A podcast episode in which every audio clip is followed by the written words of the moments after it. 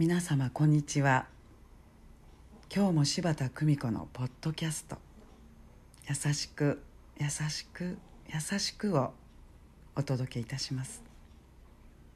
皆様の日々に優しさをお届けいたします。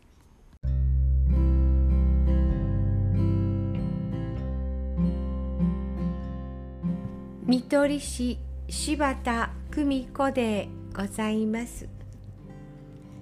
先日スピードを上げすぎてお仕事をしたために少し体調を崩す。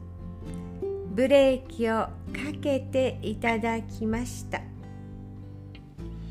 完璧でない自分も認めてあげる。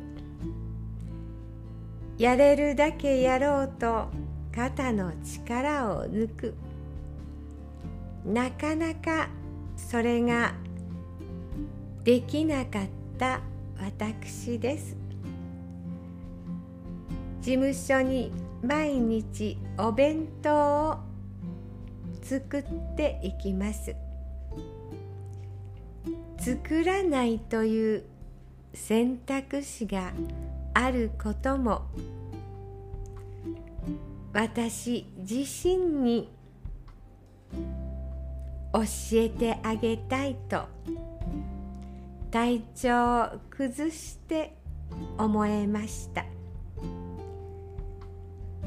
優しく優しく優しく自分自身にもどうぞ皆様素敵な時間をお過ごしくださいませ。お聞きいただきありがとうございました。柴田久美子のポッドキャスト。次回もお楽しみに。